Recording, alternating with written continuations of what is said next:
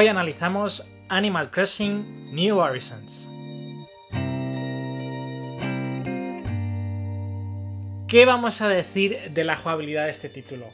Que está muy, muy pulido, que es una auténtica delicia jugar con él. Por supuesto, vamos a ver que tiene algunos puntos que en el futuro, en futuras entregas, me encantaría que estuvieran solventadas, ¿vale? Ya sabéis que no es posible mover la cámara en 360 grados con este título mientras estáis en la isla, pero sí que se puede hacer dentro de vuestra propia casa, por ejemplo. Entráis dentro, le dais al joystick derecho y podéis moveros en 360 grados y mirar todos los muebles de vuestra preciosa y recién ordenada casa. Sin duda estaría muy interesante que en futuras entregas podamos manejar la cámara libremente, sobre todo a la hora de recolectar cualquier elemento que hay dentro del juego, por ejemplo, fruta.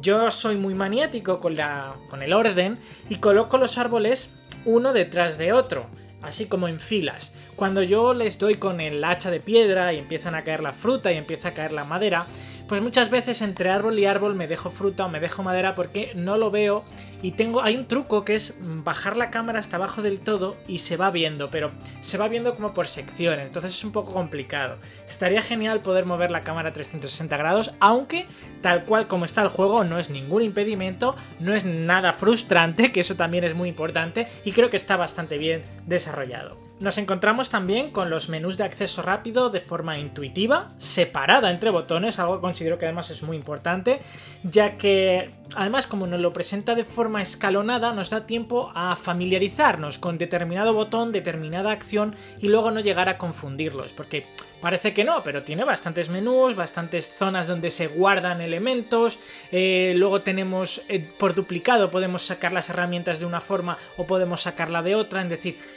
tienes posibilidades para aprender cómo acceder rápido a determinados elementos del juego y eso está genial. A nivel gráfico estamos ante un título que se ve de 10 en la Nintendo Switch. Y es que es ridículo intentar compararlo con títulos de otras plataformas, porque no tiene ningún sentido. Hay que tener en cuenta la capacidad de la Nintendo Switch y el estilo gráfico del juego. Y el Animal Crossing es un auténtico portento gráfico en todo su esplendor, plagado de todo tipo de detalles, todo se va a ver bien, no vas a ver nada pixelado, no vas a ver nada borroso, no vas a encontrar una mala textura. Todo está cuidadosamente planeado. Sin duda es una delicia jugar y efectivamente el tipo de gráfico que utiliza este juego juega, y nunca mejor dicho, a favor, pero es que se ve fantástico. El apartado musical y de efectos sonoros es muy bueno, acompaña en todo momento la estética jovial del título y es importantísimo para determinadas acciones, ya que solo con el sonido podemos percibir determinados sucesos dentro del juego sin necesidad de buscarlos a posta, como puede ser, por ejemplo, oír un globo que se nos acerca o cuando un pez pica el cebo. Yo os eh, propongo un ejercicio, cerrad los ojos, cuando estéis picando, cuando echéis la caña al río o al mar, y escuchad, porque hay un momento en el que pica el pez y se oye de una forma diferente.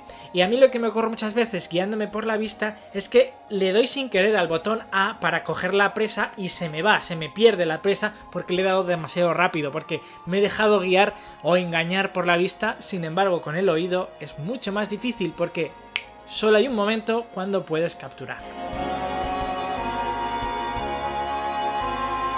El juego cuenta con un apartado multijugador donde tienes la posibilidad de visitar las islas de otras personas. Es cierto que por el momento no es posible visitar otras islas sin invitación o viajar a islas de otras personas desconocidas libremente para poder verlas.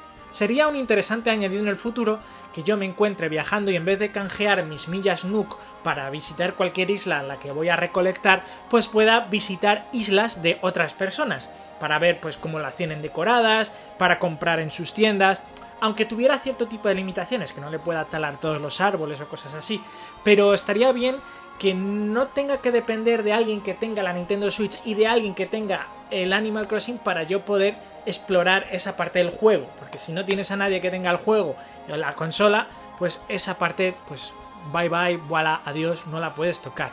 Pero bueno, yo creo que de momento eh, puede ir bastante bien. El juego en solitario funciona maravillosamente bien y creo que es un juego de 10, un juego que todo el mundo debe tener, todo el mundo que tenga una Nintendo Switch. si no tienes Nintendo Switch, no sé por qué todavía no la tienes. Y nada, nos vamos a ver ya en el próximo análisis.